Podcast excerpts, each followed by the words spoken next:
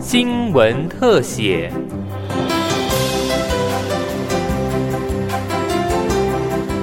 听众朋友您好，欢迎收听今天的新闻特写，我是王涵莹。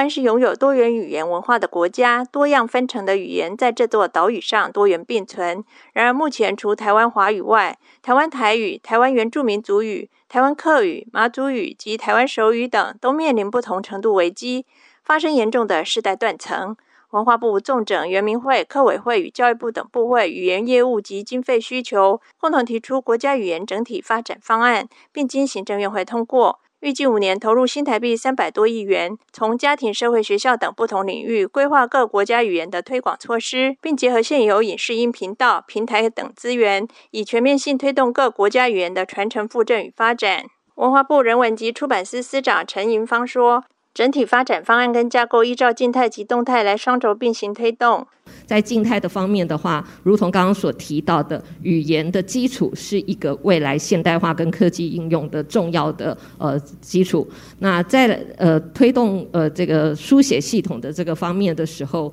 呃我们会针对呃流行音乐。还有呃，这个新闻时事的这部分来精确正确的表达，同时也希望语言它是一个现代化的表示。那语言认证的方面的话，因为它是培育师资的一个重要的工具，同时各部会也会在既有的语言认证上面去持续的去增加它的场次，扩大它的级别，同时也会推动线上的施策来加强。鼓励全民的一个参与。陈英芳也说明动态方面的推动方式。在动态的方面的话，透过呃整体推广活动、全国竞赛的方式，呃以演说唱的部分来呈现不同的南腔北调，同时透过竞争跟公开表扬的方式来增添呃荣誉感。同时各部会也透会透过指标性的节日，还有扎根的呃一个社区呃客庄。教会、图书馆、博物馆等等，来进行扎根的一个推广活动。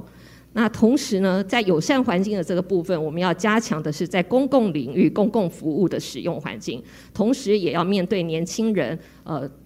各部会来创造更多呃这个面向呃流行潮流，而且是呃整合动漫、游戏、电玩等等的呃。传播内容，让整体的呃使用者可以在学校里面，还有呃走出家庭，还有社会上面的时候，都可以有充分的资源来做辅助学习，还有自主学习。那同时，呃，一百一十一年，因为本土语言即将上路。那面对师资的呃这个问题的时候，呃教育部也会提出呃相关的师资的一个培育，同时也会透过科技的方式式来做各种不同语言的直播共学。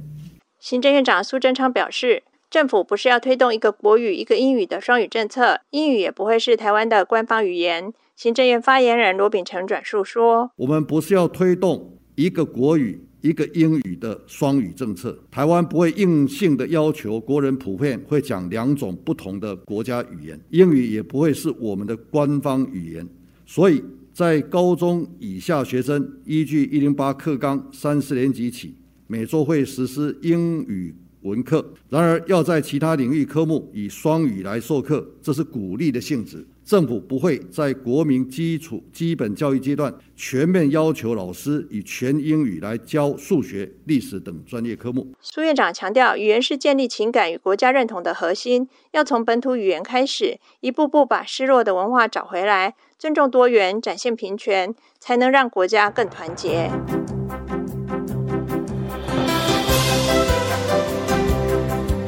以上新闻特写是由警广记者王涵莹采访制作，谢谢收听。